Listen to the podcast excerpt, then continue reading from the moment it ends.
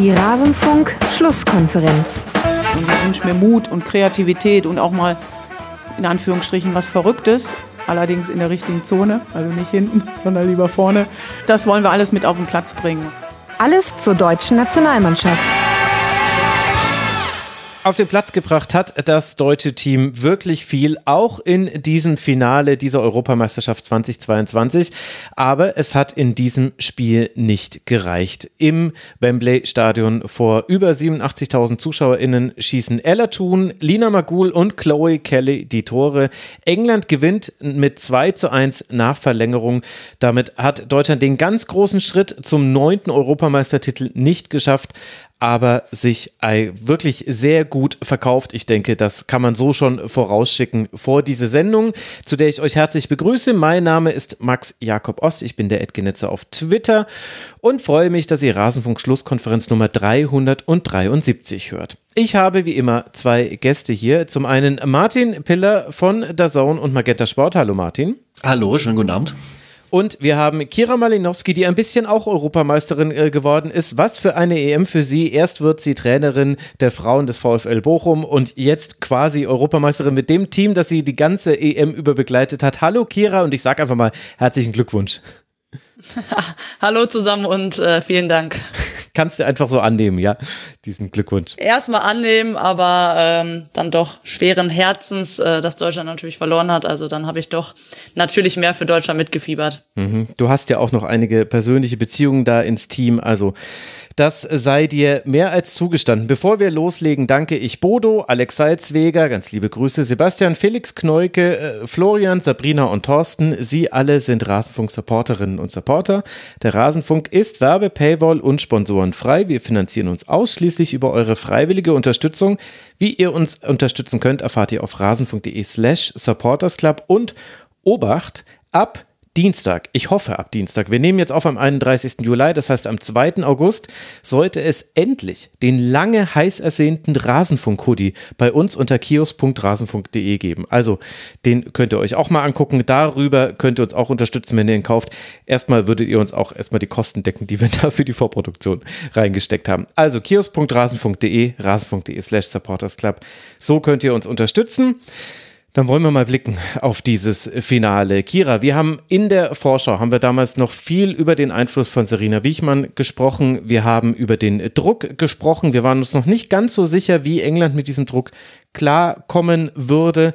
Sind denn jetzt die Engländerinnen deiner Meinung nach auch verdiente Europameisterinnen?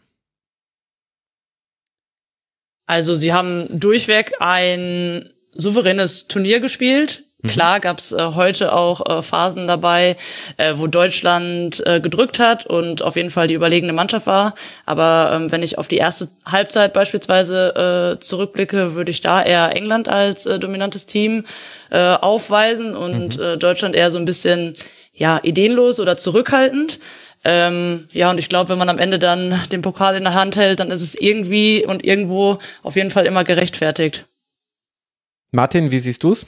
Tja, ich denke, es war, glaube ich, nie so eng wie dieses Jahr. Also man hätte es einfach beiden total gegönnt. Da haben heute zwei Mannschaften gegeneinander gespielt, die das beide total verdient hätten, meiner Meinung nach. Vom Spielgeschehen, wie Kira gerade schon gesagt hat, so habe ich es auch gesehen. Äh, auch verschiedene Phasen. Beide hatten da irgendwie ihre starken Phasen dabei in diesem Spiel. Und über die EM gesehen waren sie beide sehr souverän. Also wie gesagt, wäre für beide total verdient gewesen. Ja, die einen haben erst ein Gegentor kassiert, die anderen ebenso. Nee, die anderen, glaube ich, zwei. Jetzt weiß ich es gar nicht. Aber es waren auf jeden Fall nicht viele bei beiden Teams. Also ein bisschen ist ja auch das gekommen, was wir in der Vorschau vorhergesagt haben. Es war eben ein sehr enges Turnier. Es gab einen großen Favoritenkreis. Und das, finde ich, hat sich dann auch ganz gut in diesem Finale wiedergespiegelt, dass eben einfach spitz auf Knopf stand, so wie man es so sagt. Und dann sind es eben die Kleinigkeiten, die entscheiden. Es gibt auch viele Kleinigkeiten, über die man sich, wenn man es mit einem der beiden Teams hält, wahrscheinlich wahrscheinlich die Hörerinnen und Hörer eher mit Deutschland, dann kann man sich auch über viele einzelne kleine Dinge ärgern. Aber das gehört halt zum Sport mit dazu und ist vielleicht auch etwas, was man vielleicht auch, wenn man weiß, was das für England bedeutet. Deutschland hätte jetzt zum neunten Mal Europameister werden können im Frauenfußball. Die Engländerinnen haben den ersten Titel für diese Konföderation äh, geholt Nee, eigentlich ist es nur eine Föderation. Äh, seit 1966, seit 56 Jahren, auch noch zwei Tage nach dem Finale damals. Die Männer sind im letzten Jahr bis ins Elfmeterschießen gekommen, haben da bis zum dritten Schuss ja, glaube ich, noch geführt und dann die letzten drei verschossen, so dieses Finale verloren. Also da muss man auch wirklich sehr, sehr überzeugt von Deutschland sein, glaube ich, um das auch so gar nicht gönnen zu können. So ist es. Also das wäre so. Ja, aber als Deutscher den Engländern in Wembley was zu gönnen, ich weiß, du hast für diese Rivalität gar nichts übrig. Nee, Quatsch, sollte nur ein Scherz sein. Also du hast schon vollkommen recht. Alles gut. ja, muss man gönnen, muss man gönnen. Ich verstehe schon, dass sich Leute ärgern, auch übers Zeitspiel und so weiter. Und äh, ich bin da auch, obwohl ich versuche, neutral an jedes Spiel ranzugehen, bin da auch nicht komplett frei von und fand auch manches faul unnötig und habe aber auch Faust auf Seiten der Deutschen gesehen und dass dann das Tor halt so ein zeiglerisches Kaktor ist, ehrlicherweise. ja, aber so kannst du halt auch Europameister werden und ja, das äh, passiert halt einfach. Also deswegen äh, hoffe ich, dass es die Hörerinnen und Hörer jetzt auch verdaut haben aber dann lass doch mal reingehen in dieses Spiel. Kira, wir hatten auf englischer Seite gar keine Veränderungen. Das war jetzt, glaube ich, nicht mehr so überraschend, weil es war im sechsten Spiel die sechste identische Startformation und auch die Wechsel haben jetzt niemanden die Hutschnur hochgehen lassen. Das war alles genauso, wie wir es gekannt haben. Zwischendurch hatte ich aber das Gefühl, wenn England dieses Spiel verliert, dann werden wir über fehlende Flexibilität sprechen. Hattest du diesen Gedanken auch, als dann in der zweiten Hälfte Deutschland auch mit so manchen Umstellungen ein bisschen was verändert hat und England eigentlich kaum noch reagieren konnte? Ja, in der zweiten Hälfte habe ich auf jeden Fall bei Deutschland auch ein anderes Gesicht gesehen. Also die sind da mit einer ganz mhm. anderen Einstellung und Bereitschaft und auch, äh, ja, wie du schon sagst, mit einer ganz anderen Flexibilität äh, ins Spiel gegangen, ähm, was dann auf der anderen Seite dann so ein bisschen gefehlt hat. Ich glaube, wenn man sich da auch vielleicht mal jemand rauspicken könnte, den man vielleicht auch einfach mal aus der Startelf hätte rausnehmen können, ist es meiner Ansicht nach Daily und vielleicht nicht erst jetzt in dem Spiel, sondern man hätte auch äh, Greenwood einfach schon mhm. vorher Spielzeit geben können und vielleicht auch einfach mal vom, Be vom Beginn starten lassen. Ähm, da habe ich auf jeden Fall so den Knackpunkt äh, in der Defensive auf englischer Seite gesehen. Und auf äh, deutscher Seite hatten wir, Martin, eine sehr überraschende Umstellung. Also nicht überraschend fürs Team. Die wussten wohl schon, dass Alex Popp sich schon im Abschlusstraining eine Zerrung zugezogen hat und quasi auf der Kippe stand für dieses Spiel.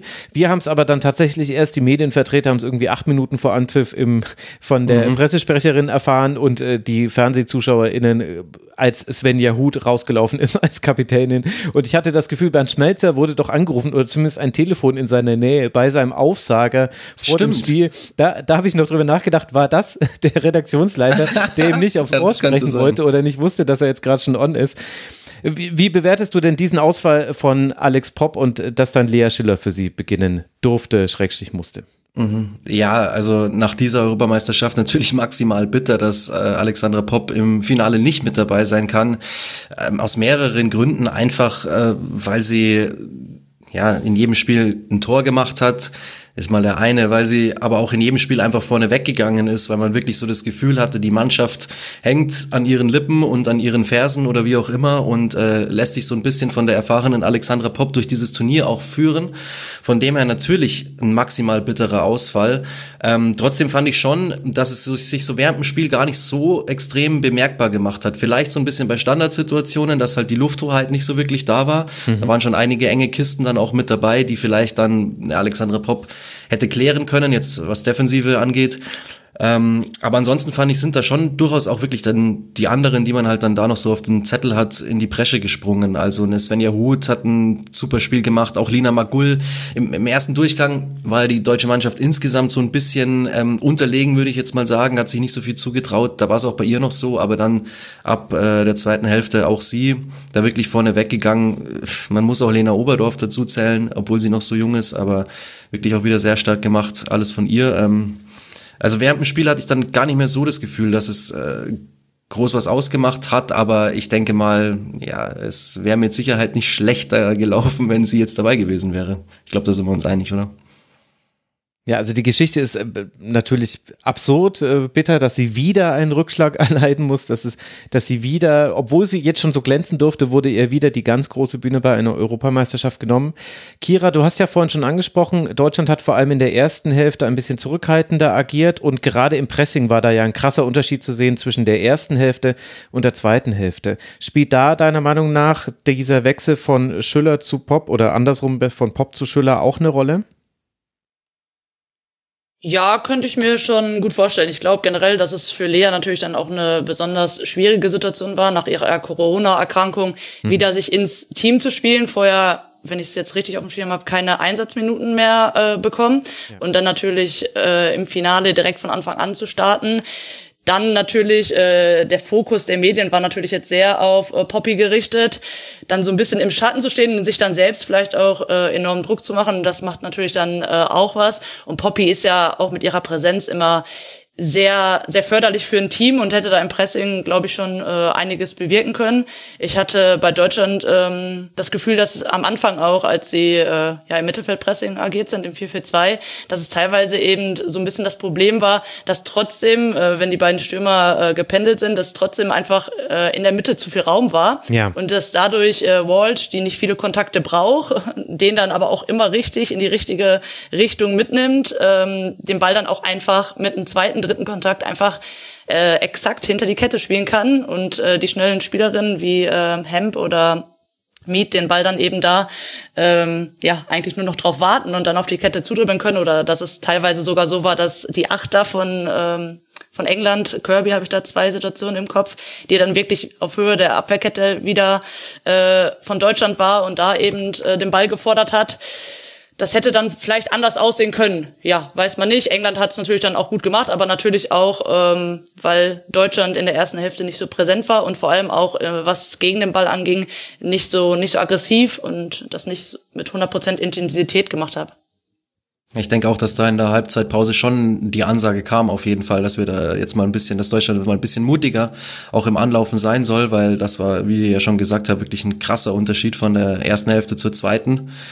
Ähm, nach dem 1-1, so gegen Ende des Spiels, war es mir fast schon ein bisschen zu krass. Also da waren sie ja nochmal wirklich, also es sind so nach vorne gelaufen. Ja, also, ja, wirklich. Ich habe mir schon gedacht, also wenn da jetzt einer durchrutscht, dann stehst halt richtig blöd da. Aber das war halt wirklich dann, sie wollten es unbedingt noch in der regulären Spielzeit anscheinend entscheiden. Also wie gesagt, mhm. das waren, waren ganz, ganz unterschiedliche Phasen. Erste Hälfte kaum Offensivpressing, zweite Hälfte dann richtig gut rausgekommen aus der Kabine und am Schluss sind eben fast schon ein bisschen zu viel. Ja, ich muss sagen, was mir vor allem da aufgefallen ist, war, dass man es nicht so gut geschafft hat wie sonst, die Gegnerin auf eine Seite zu drängen durch das Anlaufen. Also das, aber das kann eigentlich aber auch Lea Schüller. Also eigentlich will ich das nicht an ihrer Person festmachen. Das hat sie gegen die Schweiz zum Beispiel super gemacht und sie gibt da ja auch das Pressing-Signal in der Regel. Aber äh, England hat es immer wieder geschafft, bei Abstößen, da haben sie den langen Ball geschlagen, wenn sie zugestellt waren. Das fand ich interessant. Äh, das war das Anti-Österreich-Modell, um es mal so zu sagen, gegen das deutsche hohe Pressing. Und ansonsten haben sie es aber immer wieder geschafft, obwohl sie schon auf eine Seite gezogen wurden und auch Deutschland da versucht hat, den Raum zu verdichten, dann wieder da rauszuspielen. Und manchmal eben hintenrum und eben ganz oft auch über Walsh. Und die hat dann natürlich auch einen Sensationspass gespielt, als sie da auch zu viel Platz hatte in der 62. Minute. Also da gehen wir jetzt schon tief ins Spiel rein.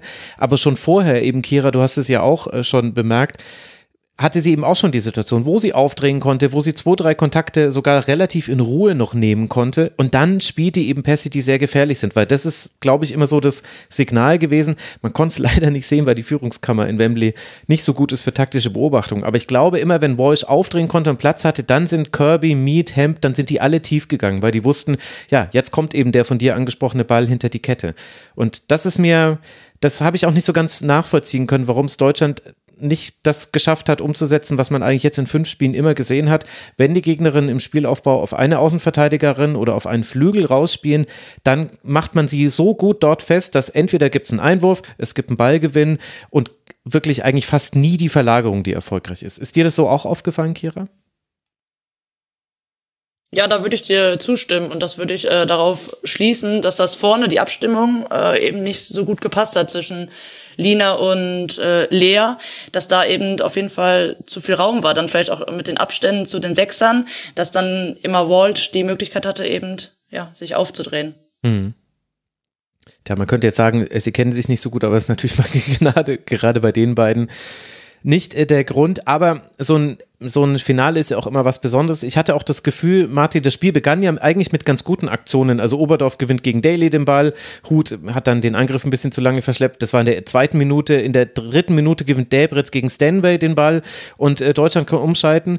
Und dann aber in der vierten Minute bekommt äh, Kirby von Walsh einen Pass, wieder so ein Beispiel dafür. Die flankt dann auf weit und die ist eigentlich komplett frei. Da verschätzt sich Marina Hickering ein bisschen und kann dann ihren Kopfball nicht platzieren. Und ich hatte das Gefühl, und danach gab es dann so eine vermeidbare Ecke für England äh, und über Ecken muss man eh gleich dann nochmal ein bisschen sprechen. Ich hatte das äh, Gefühl, das waren so einzelne Situationen, wo man den Deutschen auch angemerkt hat, naja, es ist ein Finale, du hast das Stadion gegen dich, es war extrem schwer auch für sie zu spielen in dieser Anfangsphase. Ja, definitiv. Und deswegen, glaube ich, war auch die erste Hälfte eher überschaubar von der Leistung her, was äh, die deutsche Nationalmannschaft angeht. Wie du sagst, also man muss es ja auch schon nochmal hervorheben, auch bei dieser Europameisterschaft, so einen, so ein Interesse hat es halt einfach auch noch nie gegeben. Also jetzt weder von, von dem Publikum im Stadion, von der Anzahl her, als auch äh, die Leute, die vorm Fernseher sitzen. Also sowas kennen die Spielerinnen ja theoretisch alle gar nicht. Also das ist ja wirklich nochmal eine komplett neue Situation, dass du jetzt ein Europameisterschaftsfinale spielst. Das haben vielleicht die ein oder andere schon erlebt, aber dass du so eine mediale und überhaupt Aufmerksamkeit hast und dann auch noch vor fast 80.000 im Wembley-Stadion spielst, ähm, ja, vollkommen klar, dass man sich da erstmal dran gewöhnen muss. Und deswegen glaube ich, war es auch dann, wie du ja gesagt hast, so diese, diese Einzelduelle. Also mir ist dann in der ersten Hälfte vor allen Dingen ähm, des Öfteren auch dieses Duell Stanway-Debritz aufgefallen, mhm. die sich einfach überhaupt nichts geschenkt haben, die wirklich äh, regelmäßig aneinander geraten, also in Anführungsstrichen aneinander geraten sind, halt in Zweikämpfen. Und da war, glaube ich, so der Fokus oder das Wichtige im ersten Durchgang erstmal sich in diesen Duellen zu behaupten. Und deswegen fand ich es auch dann in der, in der Halbzeitpause, als es mit dem 0-0 reinging, eigentlich auch vollkommen okay für Deutschland so dass man diese erste Hälfte jetzt ohne Gegentor überstanden hat, dass man sich jetzt da reingekämpft hat in dieses Spiel, dass man voll dabei ist und dann die zweite Halbzeit halt eben dann auch wirklich ganz anders angegangen ist. Aber ja, bin ich voll bei dir. Also macht mit Sicherheit was mit vor allen Dingen dann auch so jungen Spielerinnen, die dann heute auch wieder auf dem Platz waren. Genau, da würde ich vielleicht auch noch eine Jule Brandt äh, hervorheben, mhm. mhm. die heute leider ein bisschen untergegangen ist, sowohl defensiv als auch äh, offensiv. Also ich hatte teilweise das Gefühl, dass sie den Ball gar nicht so richtig haben will und wenn sie ihn hat, dass sie ihn schnell wieder loswerden will, was man ihr ja vielleicht unter diesen Bedingungen auch nicht verübeln kann. Und ich habe auch das Gefühl gehabt, dass Nicole Anjomi unter ja. ihren Möglichkeiten geblieben ist, als sie reingekommen ist. Voll. Da sind wir auf jeden Fall mehr Tempo gewöhnt. Ähm, ja, das ja. ist halt das erste Mal für so junge Spielerinnen, dass sie auf so einer großen Bühne eben ähm, präsent sind und ähm, das kann man vorher nicht trainieren oder darüber kann man vorher nicht. Klar, man kann darüber sprechen und sie da auch bestmöglich darauf vorbereiten, aber dann in der Situation zu stehen, ist nochmal eine ganz andere Nummer sagst es ja fast vollkommen recht, finde ich. Ich habe auch als Anjomi draußen stand zur Einwechslung dachte mir, ja, das ist gut, das bringt uns jetzt nochmal so das Tempo, das wir vielleicht auch jetzt brauchen äh, gegen Ende des Spiels, wo ja auch die Engländerinnen müde geworden sind, logischerweise. Aber man hat ihr wirklich, also ich glaube, sie hatte so gut wie keine einzige ähm, erfolgreiche Aktion.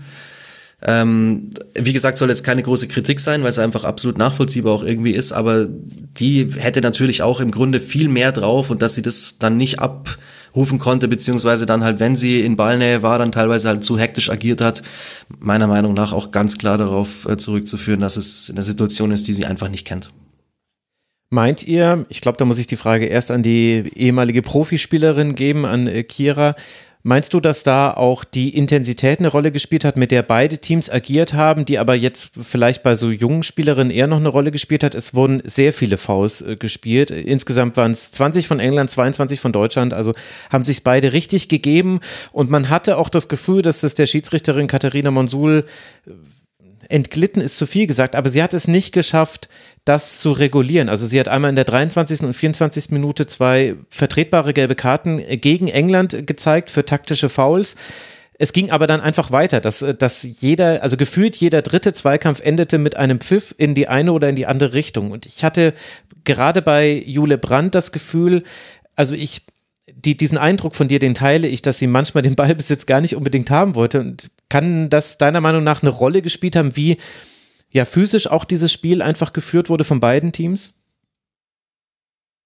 Ja, auf jeden Fall würde ich dir äh, auch zustimmen. Also ähm, ja, es war ein sehr physisches Spiel und ähm, ja, Jule Brandt wirkt jetzt erstmal vielleicht ein bisschen äh, ja schmächtig oder ist vielleicht jetzt nicht die körperbetonte Spielerin vielleicht wie eine Obi oder wie eine Marina Hegering, ähm, die dann vielleicht eher durch ihre Schnelligkeit und ihre Technik eben glänzt und sich dann da eben reinzukämpfen, ist dann auch nochmal eine besondere Herausforderung. Und wenn natürlich das Spiel immer wieder durch viele Unterbrechungen ähm, ja, unterbrechen, unterbrochen werden muss und ähm, Deutschland auch viele schnelle Ballverluste hatte und dann man direkt wieder umschalten muss in die Defensive und gar nicht so richtig die Möglichkeit hat, irgendwie so in das eigene Spiel zu finden und äh, sich auf seine Stärken irgendwie so zu beruhen. Das ist dann natürlich eine Herausforderung ähm, und dadurch wird man natürlich dann auch in gewisser Weise eingeschränkt und kann dazu beitragen natürlich, dass sie ihre Leistung jetzt nicht hundertprozentig abrufen konnte.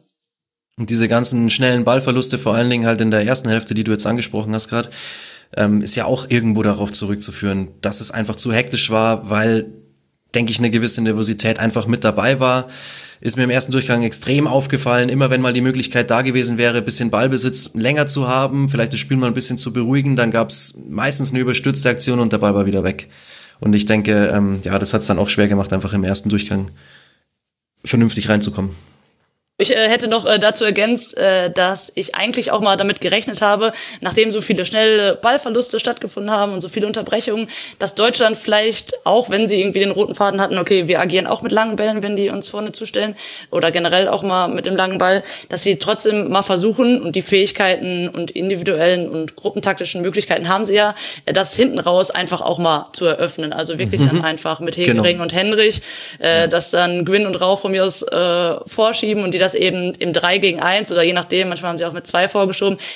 Das hätte ich mir eigentlich auch mal gewünscht und ich bin mir auch sicher, dass sie das hätten besser aufziehen können und dann vielleicht auch durch mehr Ball gewinnen, vielleicht auch dadurch, dass sie dann hinter die erste Kette gekommen wären und äh, zwei Spielerinnen vielleicht schon hinter sich gelassen hätten, mehr Raum gehabt hätten.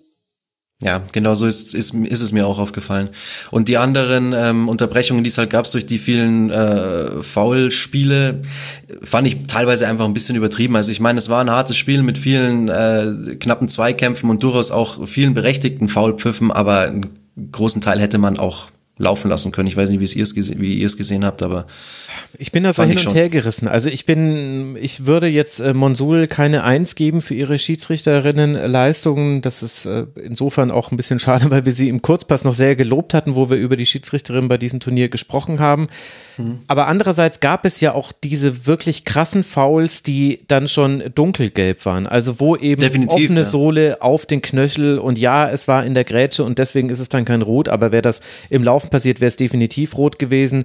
Es gab äh, den Ellbogencheck von Rousseau und, und, und viele andere Szenen, die auch wirklich hart waren.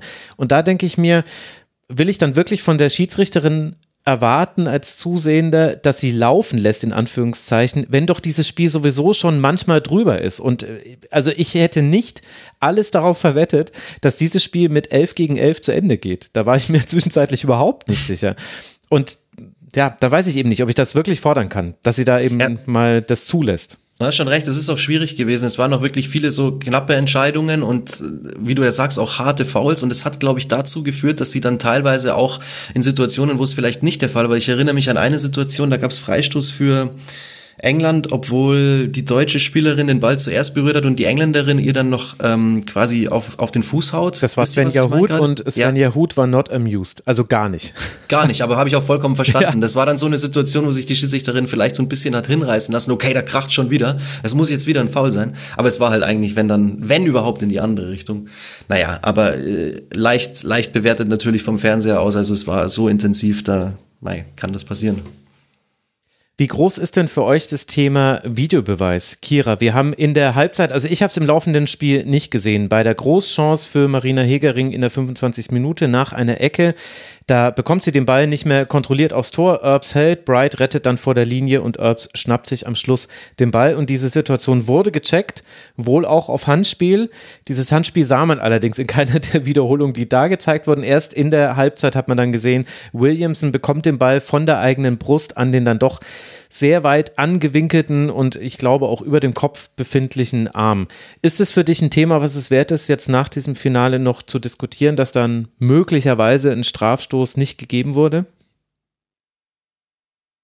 Ich könnte mir schon vorstellen, wenn die deutschen Spielerinnen äh, sich die Szene nochmal angucken, dass da auf jeden Fall nochmal Redebedarf ist. Ähm, ich meine, der Drops ist jetzt gelutscht und man kann es eh nicht mehr ändern, mhm. aber der Arm hat natürlich auf dieser Höhe äh, nicht zu suchen. Da der Ball jetzt von der eigenen Brust kommt, ähm, ja, ich bin irgendwie so hin und her ger gerissen, äh, generell was dieses Regelwerk angeht. Ich glaube, wenn wir es mm, ganz direkt nehmen und ähm, uns danach richten, dann wäre es wahrscheinlich ein Elfmeter. Mhm. Ähm, ja, das also die Bundestrainerin hat ja im Interview gesagt, dass sie findet, dass es eindeutig ein Elfmeter ist und wenn die Videoschiedsrichter das sogar überprüft haben, versteht sie es noch weniger.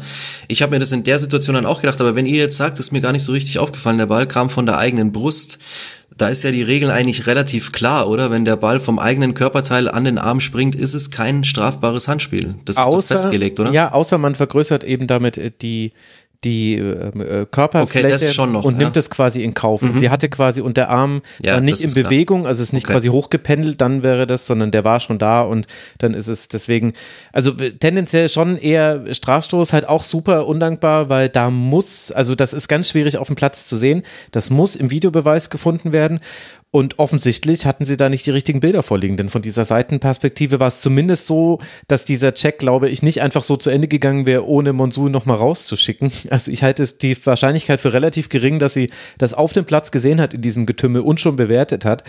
Also ein bisschen unglücklich, aber es stimmt ja auch, der, der Drops ist gelutscht. Es ist halt schade, dass wir jetzt dann doch so ein Schiedsrichterinnen- und VRR-Thema dann doch nochmal haben in diesem Finale. Denn wir wünschen es uns äh, natürlich eigentlich anders. Aber war fast klar, oder? Bei dem Spiel. Ja, ach, ich weiß es nicht irgendwie. Also. Ja, aber wenn so viele enge Sachen dabei sind, alles ist einfach nicht auszumerzen. Wenn du ja auch sagst, so, du hast in dem Spieler nicht damit gerechnet, dass mindestens eine Spielerin frühzeitig gehen muss, dann sprechen wir halt einfach von dem Spiel, wo so viele knappe, enge Szenen mit mhm. dabei waren und dann, glaube ich, lässt sich auch einfach mit einem Videoschiedsrichter sowas nicht aufs Letzte ausmerzen. Das ja, das kann sein. nicht. Aber, aber diese Annahme von mir, die kam nicht von vor dem Spiel. Also ich habe keine hellseherischen Fähigkeiten. Nee, nee, sondern erst als während das Spiel lief, dachte ich mir, ja, ja klar. Ah ja, ja, hier geht's aber ganz schön auf die Socken. Und das ging es ja dann auch in der zweiten Hälfte, Kira, in der Deutschland dann umgestellt hat und eben im Grunde die beste Phase in diesem Finale hatte. Äh, bis zum 0 zu 1 muss man eigentlich sagen, was glaube ich der erste Schuss der Engländerin in der zweiten Hälfte war. Was hat denn da äh, Deutschland deiner Meinung nach Entscheidendes äh, verändert? Also Wasmut kam für Brand, aber das war ja nicht die einzige Veränderung.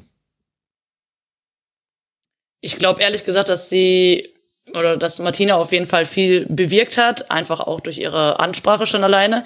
Und ich hatte das Gefühl, dass sie mit einem ganz anderen Selbstverständnis und mit einem an, ganz anderen Selbstbewusstsein in, in, die zweite Halbzeit gegangen sind und mhm. irgendwie so ein bisschen wachgerüttelt worden sind, weil auf einmal kriegen sie es hin, flexibel vorne zu agieren, ähm, auch mal in die Halbräume reinzukommen, den Ball über mehrere Stationen laufen zu lassen und dann auch einfach im letzten Drittel einfach kreativ zu werden. Also die ähm, der die zweite Großchance, wo dann Wasmut den Ball hinter die Kette auf äh, Schiller spielt. Ich meine, wir wissen alle, dass äh, Bright da nicht so schnell ist und ein bisschen behäbig vielleicht in ihren Bewegungen und Schiller ja extrem ähm, agil und schnell ist. Also diese Bälle hätte man vielleicht auch in der ersten Halbzeit schon öfters probieren können und spielen können. Generell so Bälle hinter die Kette auf Lea. Ähm, ja, die haben es einfach auf jeden Fall besser umgesetzt. Wir haben ja auch im letzten Spiel im Halbfinale schon über die Flügelbesetzung irgendwie gesprochen. Mhm. Ähm, Svenja Huth auf ihrer eigentlich nicht angestammten Seite. Jetzt haben sie es ja heute zumindest am Anfang wieder so gemacht. Mhm. Äh, ihr habt mir das ja letztes Mal sehr gut erklärt, warum das gegen Frankreich Sinn gemacht hat, aber warum haben sie es jetzt heute eigentlich wieder gemacht, habe ich mich gefragt. Also mit Hut auf rechts oder Hut auf links? Also sie war diesem, also meiner Meinung nach was, hat sie viel mehr auf rechts gespielt. Also Aber zu Beginn klassisch. schon eher links, oder? Ja, also ich glaube, man wollte den Raum von Bronx attackieren, äh, weil die ja auch nochmal viel aggressiver nach vorne schiebt als Daly und weil die auch durchaus da attackierbar ist. Also Schweden hat es geschafft, immer wieder in den Drücken von äh, Bronx zu kommen. Mhm. Spanien hat es geschafft.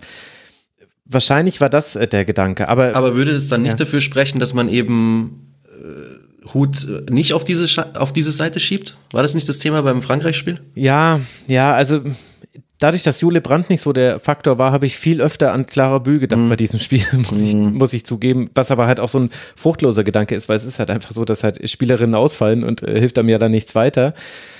Aber ja, ich fand es aber auch das tatsächlich sehr schwer zu beobachten, weil man im Spielaufbau so selten gesehen hat, wie, wie die vorne postiert waren. Also man hat nur gesehen, der Ball kommt nicht direkt ins Angriffsdrittel. Sie spielen keine langen Pässe, die irgendwie festgemacht werden. Das ist ja auch eher noch was, was vielleicht Alexandra Popp ein bisschen besser kann als Lea Schüller. Aber ich konnte mir nicht genau erklären, warum. Ich weiß nicht, Kira, was du beobachtet hast. In der Defensive von England habe ich äh, noch beobachtet, aber das war dann auch manchmal schwierig, weil dann eben erst, nachdem der Ball gespielt worden ist, ich die Viererkette letztendlich gesehen habe, mhm. dass es teilweise ja wirklich dann so war, dass die Viererkette sehr eng stand und es dann oftmals zu, de, zu Duellen im letzten Drittel zwischen ähm, Hemp und Hu zum Beispiel kam auf der Seite, also dass sie dann wirklich gegen sie verteidigt hat und Daly sogar noch am 16er mehr stand, also mehr nach innen gerückt war.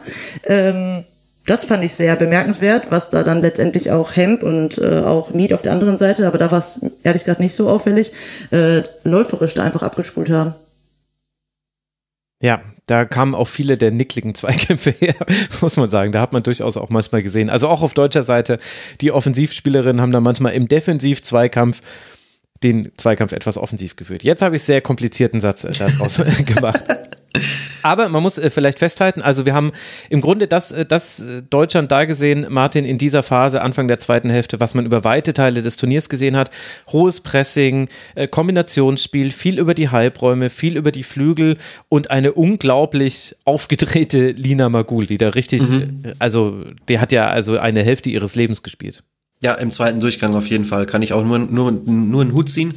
Wie gesagt, sie ist eine von den Spielerinnen gewesen, die da voll reingesprungen ist in diese Lücke, die Alex Popp da hinterlassen hat. Und ich fand es wirklich im zweiten Durchgang extrem. Also ich weiß gar nicht, ob wir es so in dieser Intensität überhaupt gesehen haben in diesem Turnier. Also klar, vom, von der Idee her schon, aber vor allen Dingen, was da gegen Ende passiert ist, da waren dann irgendwie Leinen los. Also man hatte das Gefühl, da sind sie richtig angekommen. Und in der Phase hatte ich auch absolutes Gefühl, also wenn das noch eine Mannschaft in der regulären Spielzeit oder dann in der Verlängerung, also vor dem Elfmeterschießen gewinnt, dann ist es Deutschland.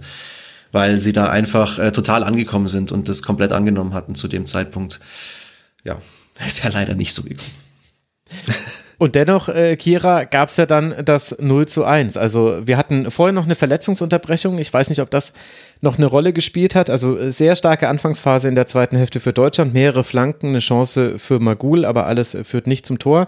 Dann wird Hegerin von Miet abgeräumt bei einem Klärungsversuch. Beide bleiben am Boden liegen. Miet muss behandelt werden, bekommt noch von Bronze die Waden massiert, während sich die Ärzte über ihren, äh, um ihren Oberschenkel kümmern, fand ich, war ein schönes Bild. Aber es war eine längere Unterbrechung und dann kommt eben die vorhin schon mal kurz angerissene Szene. Also wir haben eben diesen Pass von Walsh, die eben perfekt getimed auf Thun Tun spielt. Ähm, Hegerin ist diejenige, die einerseits das Abseits aufhebt, aber auch nicht die Tiefe verteidigt hat. Also es war so ein, so ein Mittelding, äh, hat nicht gut geklappt. Froms kommt dann raus und Thun überlupft sie dann, trifft dann. Und man muss allerdings auch sagen, sowohl in der Entstehung als auch in der Vollendung ein richtig tolles Tor. Und das war dann das 1 zu 0 von England eben in einer Hälfte, in der man vorher meiner Meinung nach keinen einzigen Schuss abgegeben hat auf das Tor. Kannst du das erklären, wie so ein Fehler zustande kommt? Ist es einfach klasse von England?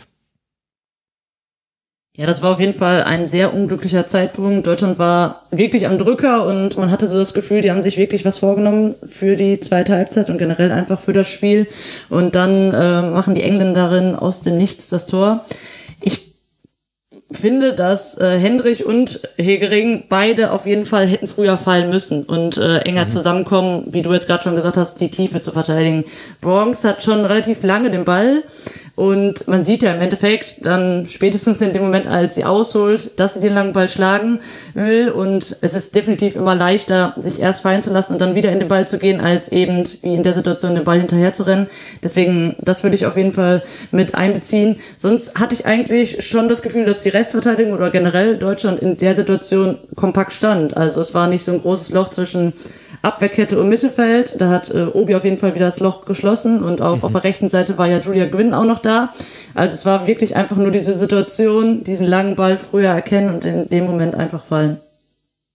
Und dann war halt einfach auch perfekt gespielt, dieser lange Ball. Also Absolut, also der ja. kommt halt einfach ideal über diese Distanz und dann den da so perfekt reinzusitzen, setzen, der springt einmal auf und liegt der Stürmerin vorm Fuß. Also besser geht's halt nicht. Abschluss auch, Max, wie du gesagt hast, war einfach ein super Tor. Ja, und Merle Frums muss sich halt entscheiden, kommt sie raus oder nicht. Also, wenn sie, wenn sie stehen bleibt, dann hat die Stürmerin noch mehr Kontakte am Ball. Das sind aber auch potenziell Kontakte, die schief gehen können. Wenn sie rauskommt, dann verkürzt sie den Winkel, aber macht eben die Möglichkeit dieses Lupfers auf. Und dann hat es Tun aber halt wirklich auch sehr gut. Ja, eben. Sie macht halt einfach äh, perfekt. Also, ich würde jetzt Merle Frums davon schuldfrei sprechen an mhm. diesem Gegentor. Ja, ja, also so weil, wollte ich es nicht. Ich wollte ja, nur erklären, glaube ich, was da so in einem genau. Torhüterinnen gehört. Diese Entscheidung da rauszukommen, absolut in Ordnung. Weil dass der dann da so perfekt in den Winkel gelupft wird, ist ja auch, das muss er ja auch erstmal hinkriegen. Also wirklich Hut ab vor diesem Tor. Mhm. Ja, und dann gab es eigentlich direkt äh, die Reaktion. In der 62. Minute fällt dieser Treffer, in der 66. Minute schießt Magul aus vollem Lauf an den Pfosten. Den Nachschuss kann Schüller nicht mehr platzieren, landet dann glücklich bei Erbs, sodass die sich draufwerfen kann. Und dann kommt eben diese, diese Phase, Martin, in der Deutschland wirklich alles, alles nach vorne geworfen hat, aber eben dabei spielerisch geblieben ist. Also wir haben da nicht irgendwie lange Pässe, sondern wir haben da Passstaffetten, wir haben viele Angriffe über den Halbraum, wir haben, finde ich, auch wieder gute Aktionen von Sidney Lohmann, bei der jetzt nicht alles geklappt hat, aber wo man gemerkt hat, das bringt nochmal eine andere Aufgabe für die Engländerin mit sich, dass die eben in der Physis, die fällt halt nicht, wenn jemand mal die Hüfte rausstellt. Und die hat das ja immer ganz gut geschafft, auch Bälle festzumachen. So dann auch in der 79. Minute, da macht sie auf rechts einen Ball fest, steckt dann auf Wasmut, die passt flach auf Magul und die trifft mit dem linken Fuß, äh, technisch gar nicht so, gar nicht so einfach, den mit links zu machen. Perfekt mhm. äh, zum 1 zu 1. Und äh, das war dann der Ausgleich. Was hat denn dir in dieser Phase am deutschen Spiel gefallen? Also erstmal würde ich sagen, es war das Tor war genauso schön wie das der Engländerinnen, also mhm. war auch super super herausgespielt und wie du sagst, technisch einfach höchst anspruchsvoll, da hat alles gepasst und dieser Abschluss, den dann da so oben reinzusetzen aus der Distanz und aus dem Winkel auch, schon, schon ganz großes Kino. Aber du hast es, glaube ich, angesprochen. Sidney Lohmann hat wirklich da ein, ein riesen, eine riesen Wucht reingebracht, meiner Meinung nach. Also sie hatte halt einfach diesen Antritt und diese Körperlichkeit auch, um mal so in eins zu eins gegen eins Duelle zu gehen. Und das hat sie halt auch das ein oder andere Mal gemacht, eben auch bei diesem Tor. Sie hatte dann auch danach nochmal eine Szene an der rechten Seitenauslinie, wo sie den Ball vorbeilegt an der Gegenspielerin und da im Ballbesitz bleibt.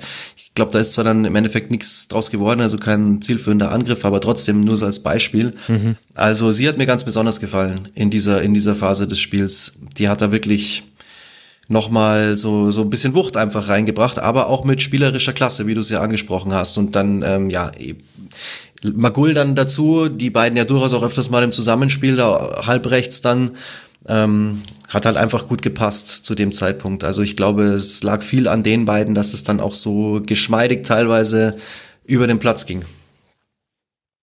Ja, und ich glaube, das Tempo war manchmal dann eben auch einfach zu hoch für die Engländerin. Die sind relativ häufig dann, obwohl sie ja gar nicht so hoch standen, mit dem Gesicht in Richtung des eigenen Tores gelaufen, wo es eben einfach schwieriger wird zu verteidigen. Hat ja letztlich Deutschland beim 0 zu 1 auch feststellen müssen.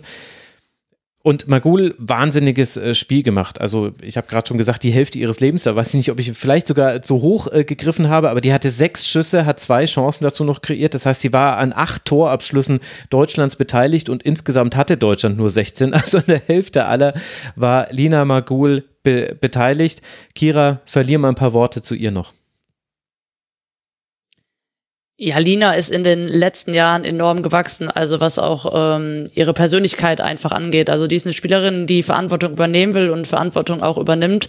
Ähm, auch in Bayern jetzt, ähm, ich glaube, die zweite Saison oder zweite Saison in Folge Kapitänin. Mhm. Ähm, ja, bringt eine fußballerische, fußballerische Klasse mit ähm, auf der Position, die Deutschland auf jeden Fall enorm weiterbringt, hat eine Ruhe am Ball, eine super Übersicht, eine super Technik. Also ich bin wirklicher Fan von ihr und äh, bringt dann natürlich auch noch diese Torgefahr mit. Und ähm, das hat sie heute alles in der zweiten Halbzeit auf den Platz gebracht und wurde leider nicht, oder das ganze Team wurde leider dafür nicht belohnt.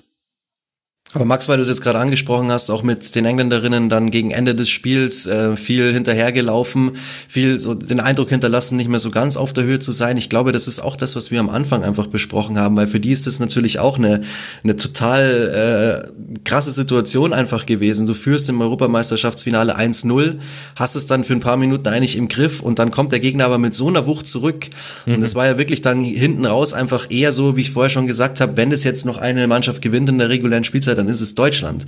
Ähm, und ich denke, dass das denen zu dem Zeitpunkt auch bewusst geworden ist, was da gerade auf dem Spiel steht und dass sie jetzt vielleicht drauf und dran sind, das Ganze auch wieder zu verspielen, obwohl es so gut ausgesehen hat. Und das vor fast 80.000, vor so und so viel Millionen Fernsehzuschauern, vor einer riesigen Aufmerksamkeit. Ähm, ja, es ist, glaube ich, dann nicht immer nur aus dem Spiel heraus zu erklären, sondern halt wirklich auch so, was geht in den Köpfen der Spielerinnen vor. Aber ich glaube, ohne jetzt jemals in so einer Situation gewesen zu sein, natürlich, glaube ich, kann man sich da nicht komplett von frei machen. Also das wäre ja, wäre ja fast absurd. Ja, und ich hatte ehrlicherweise auch schon so das Narrativ für mich gefunden.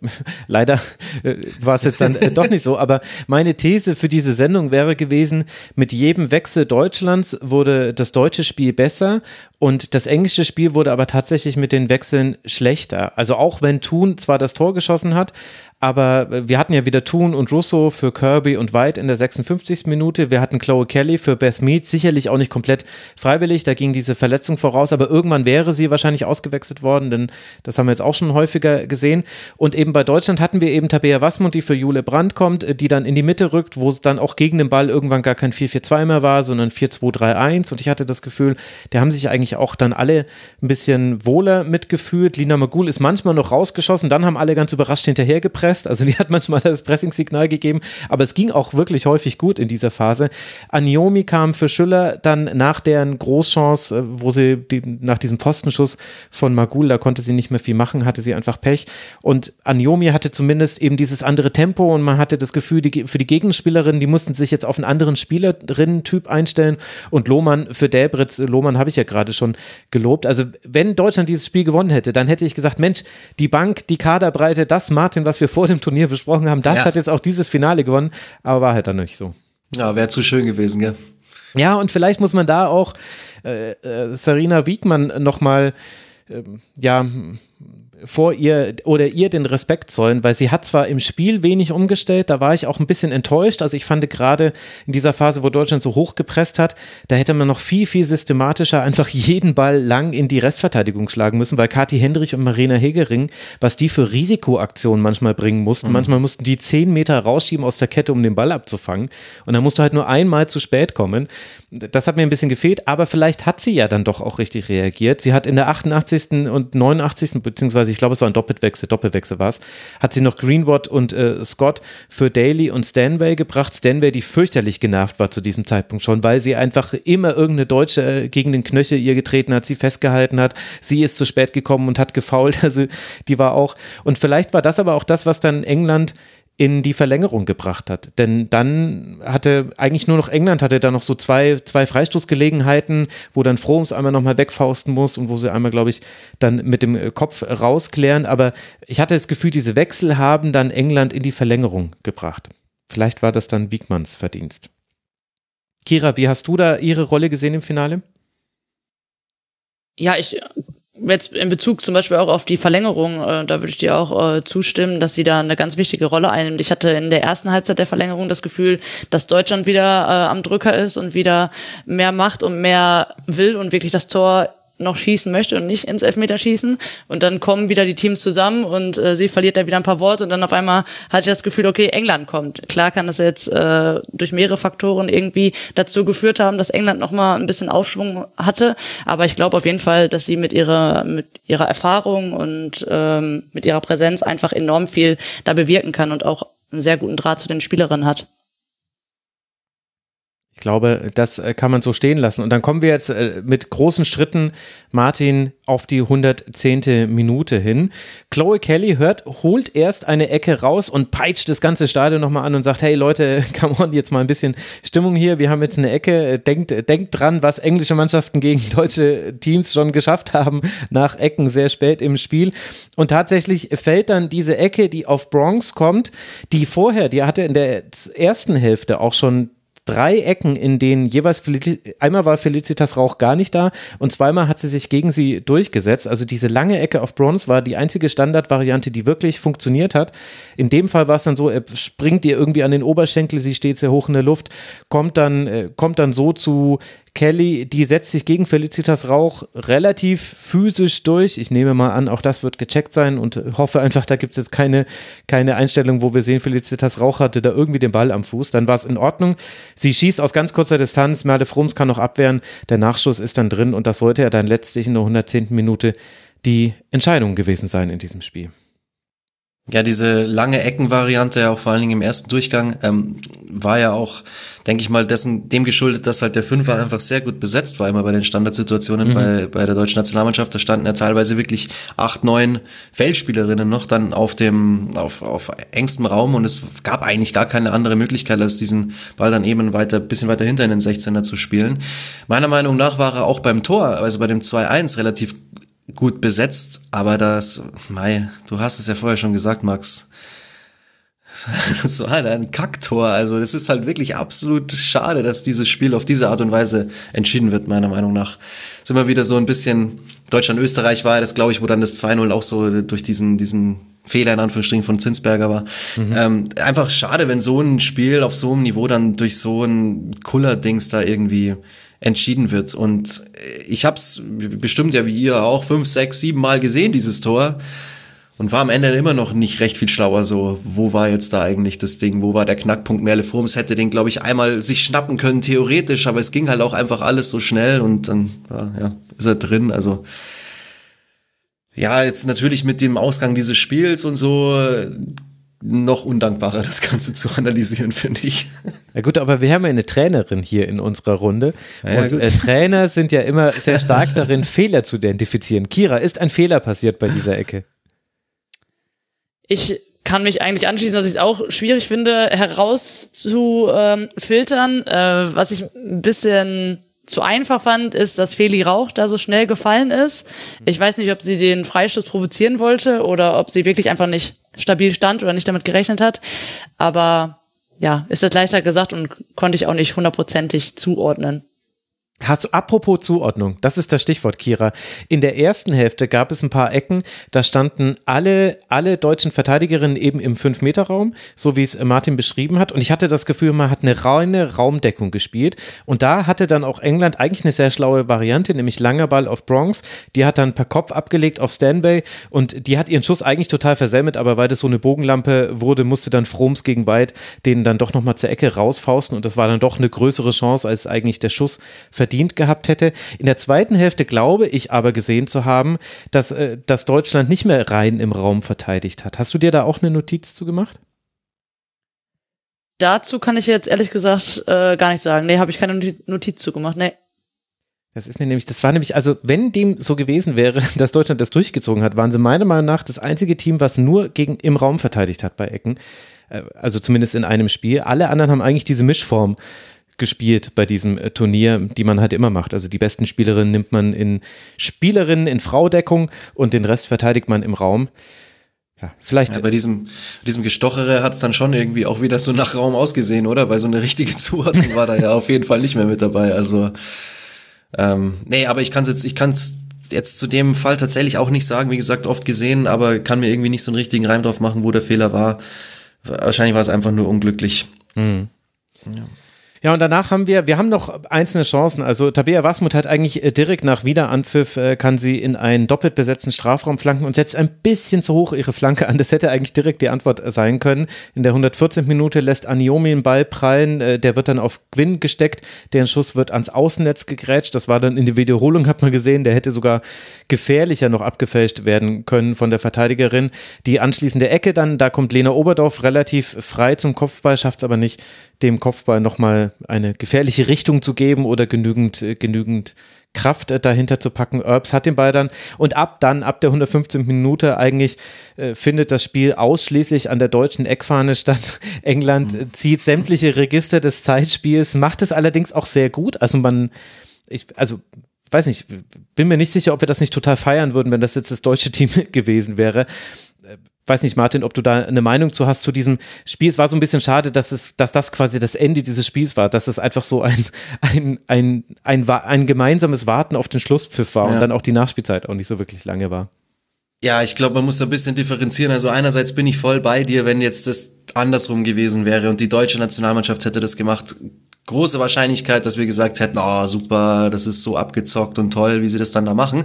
Weil klar, so ist es halt. Wenn du vorne bist und deine Mannschaft macht es oder schlägt dann mal den Ball leicht weg oder so, dann sieht man das alles viel weniger eng. Und bis zu einem gewissen Maß ist das voll okay. Und wie gesagt, da bin ich dann eben zu sehr auch irgendwo neutraler Kommentator oder sowas, dass ich dann äh, sagen kann, okay, die machen das jetzt halt, weil Deutschland hätte es genauso gemacht. Und dann ist da auch nichts Verwerfliches dran. Ich fand trotzdem, dass die es ein bisschen übertrieben haben, hinten raus. Ich hat weiß dich, nicht, ob, es hat dich emotionalisiert, ja? Ja, ein bisschen. Könnt ihr mich da, könnt ihr mich da verstehen? könnt ihr mir da zustimmen, dass sie schon, also sie haben es schon ausgereizt und ich war echt, am liebsten wäre ich zu Svenja Huth äh, runtergegangen und hätte gemeinsam mit ihr den Engländerin gesagt, dass das jetzt wirklich nicht sein muss.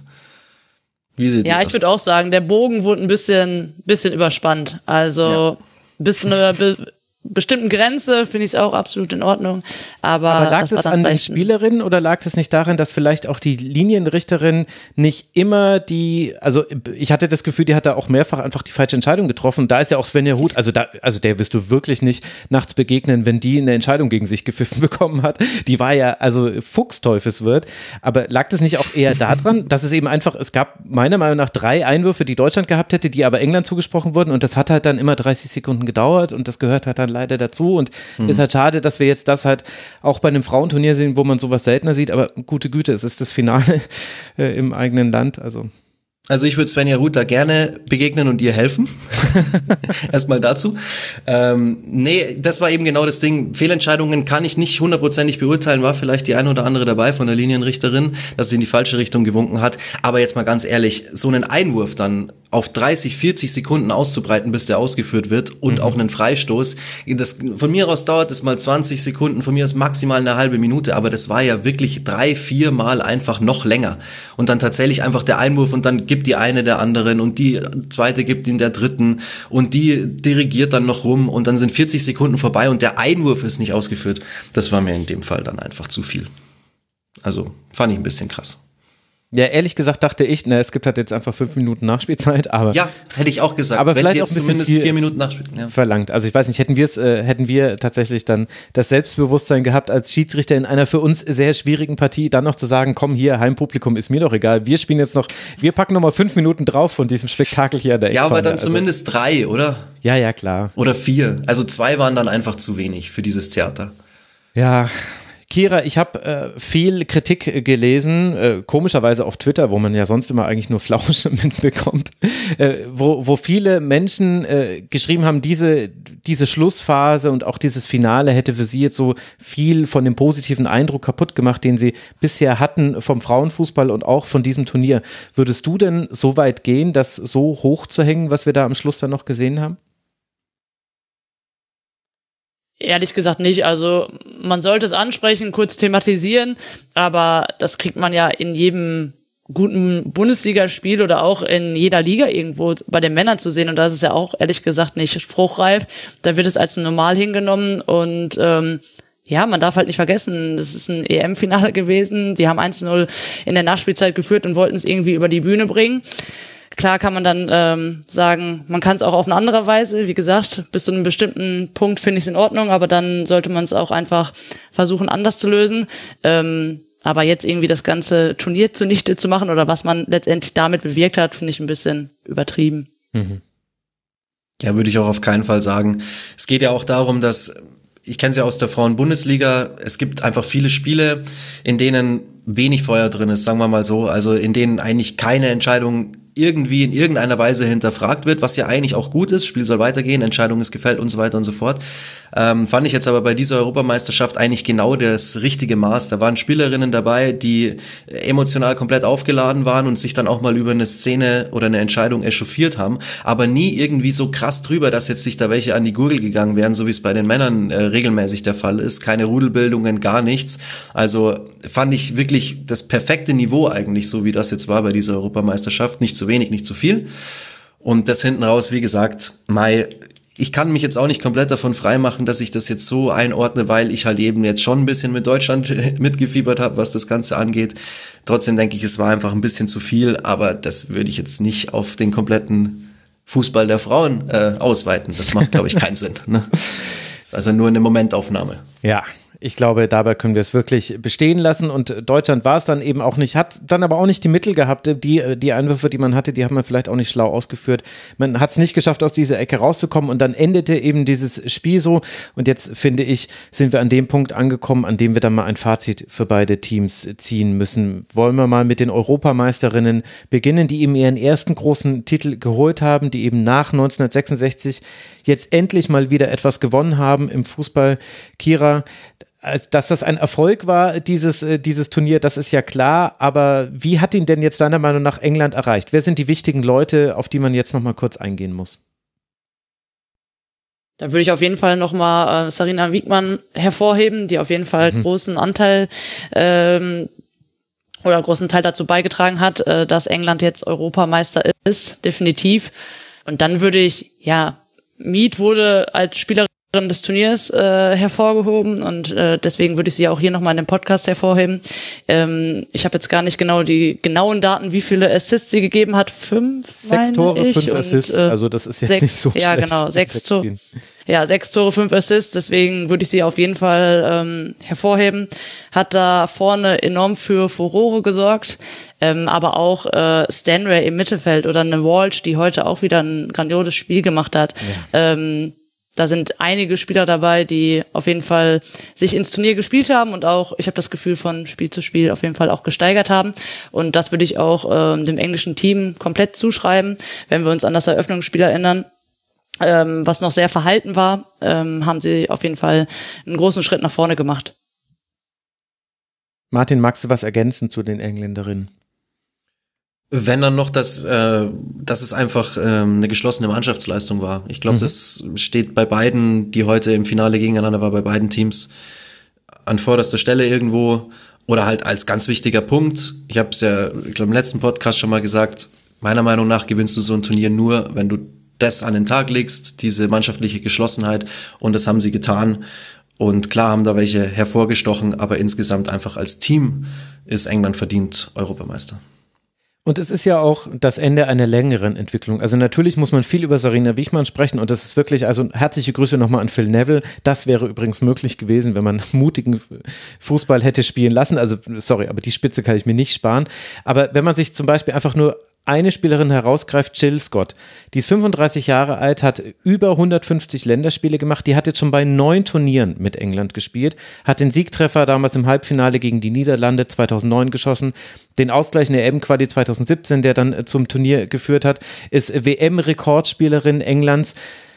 Wenn man einfach sieht, dass diese Spielerin mit dieser Karriere, die eben auch schon lange vor der Zeit begonnen hat, in der auch der englische Verband und die Vereine dazu gezwungen wurden, vom Verband Geld in den Frauenfußball zu investieren, dann, dann glaube ich, äh, erkennt man, wie groß eben dieser Titel ist und welche Bedeutung das hat. Und ich will jetzt nicht sagen, das wäre jetzt kleiner gewesen für eine Lena Oberdorf, aber eine andere Geschichte steckt dann, finde ich, doch dahinter. Und dann auch noch im eigenen Land. Es ist so, wie wir es in den Niederlanden 2017 erlebt haben. Also ich weiß nicht, wie es dir geht, Kira, aber ich kann mich da nicht mit ich kann mich da nicht nicht mitfreuen, wenn ich eine Jill Scott sehe, die dann irgendwie Moonwalk-mäßig im, äh, im äh, Spalier sich freut und mit Kira Walsh abklatscht und Ellen White feiert dass die halt jetzt irgendwie einen Titel äh, gewonnen hat, am Ende einer wirklich sehr, oder ich weiß ja nicht, ob es das Ende ist, aber zumindest zum Ende hin einer sehr langen Karriere.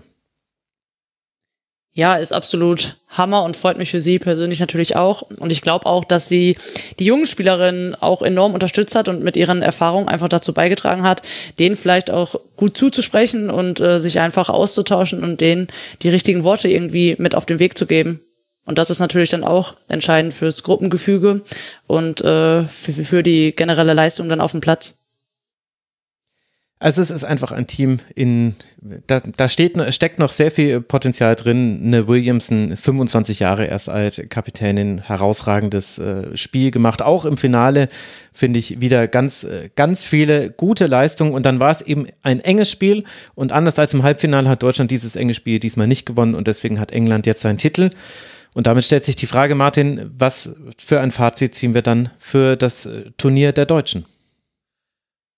Ja, natürlich, auch wenn es jetzt mit dem Titel nicht geklappt hat, trotzdem ein sehr, sehr positives, weil diese Mannschaft einfach in den letzten ja, ein, zwei Monaten eine, eine, super Entwicklung genommen hat. Also wir saßen ja vor der Europameisterschaft da hier bei der Vorschau und haben gesagt, hm, wenn es jetzt ganz schlecht läuft, spielen vielleicht nur unentschieden oder verlieren gegen Dänemark und stehen dann schon komplett mit dem Rücken zur Wand. So weit waren wir ja schon, dass wir äh, das in Betracht gezogen haben. Da habe ich kurz eine Frage, Martin. Habe ja. ich damals, habe ich das nur gedacht oder habe ich das damals gesagt in der Vorschau, dass äh, der deutsche Kader ein bisschen so ist wie dieses, äh, diese Zeichnung vom Pferd, die vorne ganz perfekt aussieht in der Offensive und hinten raus dann immer Strichmännchenartige wird? habe ich das wirklich gesagt? Habe ich, Boah, ich, so sehr bewiesen, dass ich null Ahnung habe? Oh, das würde ich jetzt nicht unterschreiben. Also kann ich mich jetzt nicht mehr dran erinnern. Okay. Hast du dann im Zweifel natürlich nicht gesagt gesagt. ja, aber das zeigt ja nochmal, wie man auch diese Defensive unterschätzt hat. Ja, durchaus. Also wenn, dann haben wir uns ja darüber Sorgen gemacht. Aber jetzt würde ich auch gar nicht sagen, dass wir uns da von der Qualität her Sorgen gemacht haben, sondern eher von der Quantität her, weil wir halt einfach im Kader so viel mehr Offensivspielerinnen drin hatten jetzt als Defensivspielerinnen. Ich glaube, das war ja eher unser Punkt, oder? Also, dass wir jetzt hm. schon da dieser Viererkette, die es ja jetzt am Ende, am Ende des Tages auch in jedem Spiel war, ähm, zugetraut haben, das gut zu regeln. Ich glaube, soweit waren wir schon.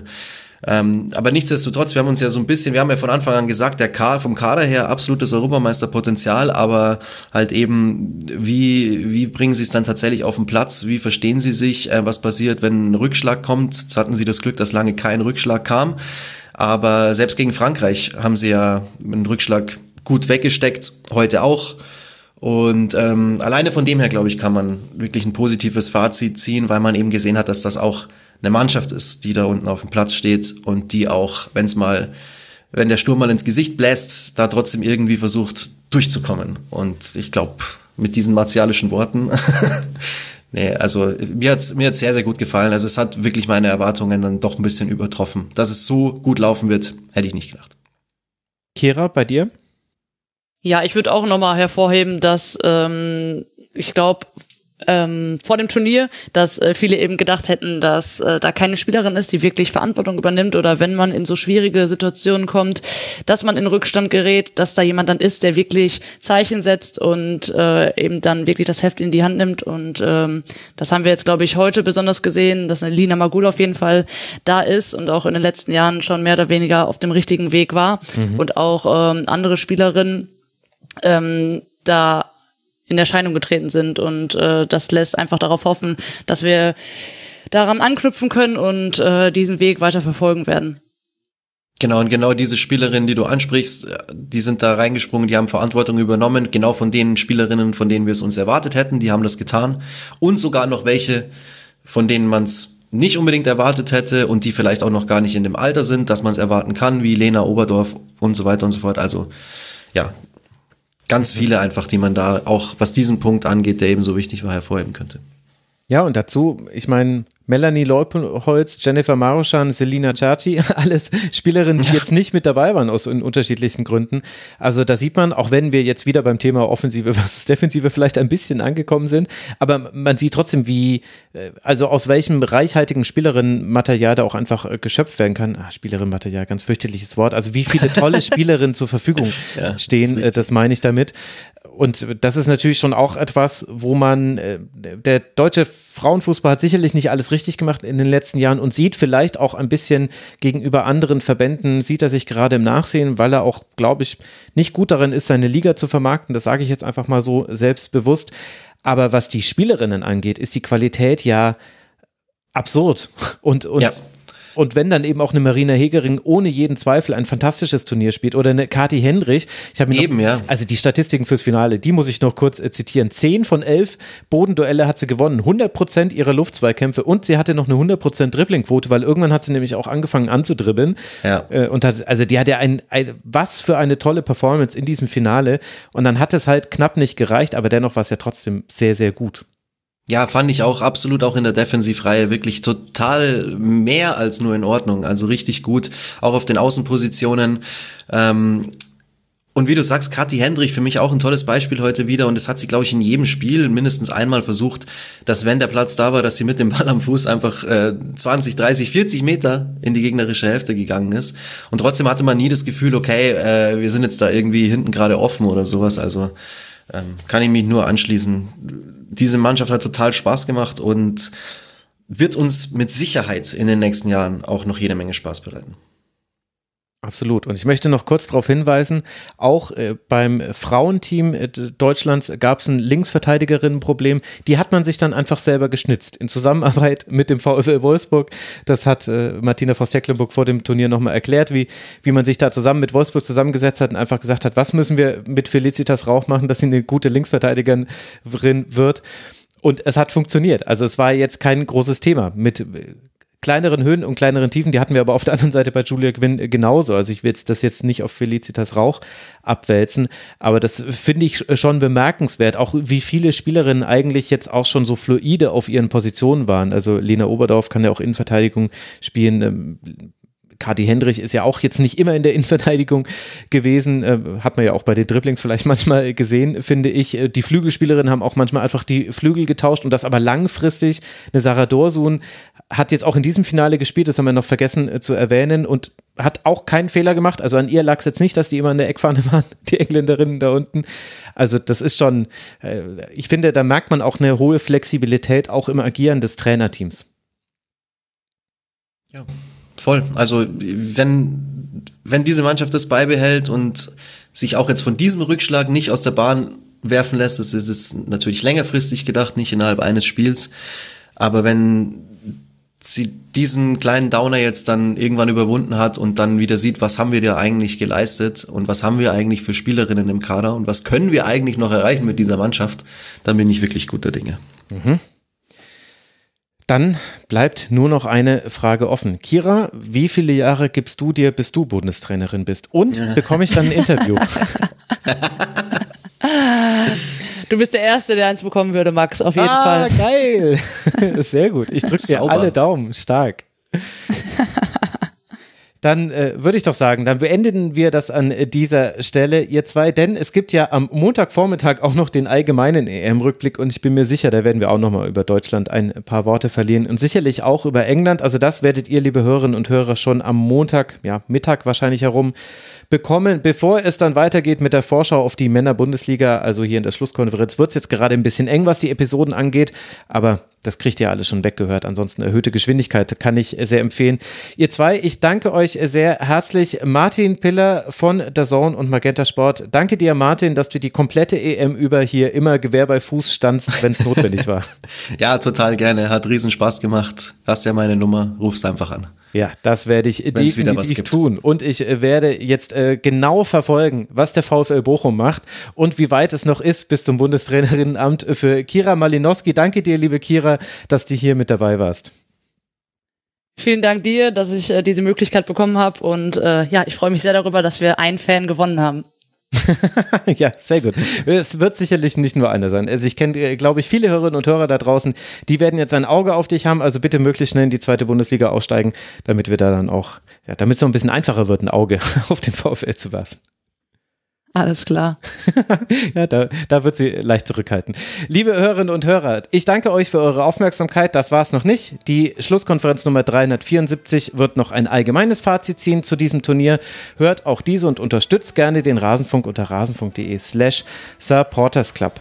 Ansonsten vielen Dank für eure Aufmerksamkeit. Gebt uns gerne Feedback unter mitmachen.rasenfunk.de und dann hören wir uns hoffentlich bald hier wieder an derselben Stelle. Bis dahin bleibt gesund, macht es gut. Ciao.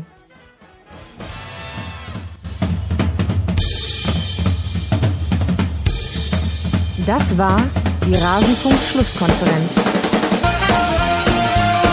Wir gehen nun zurück in die angeschlossenen Funkhäuser.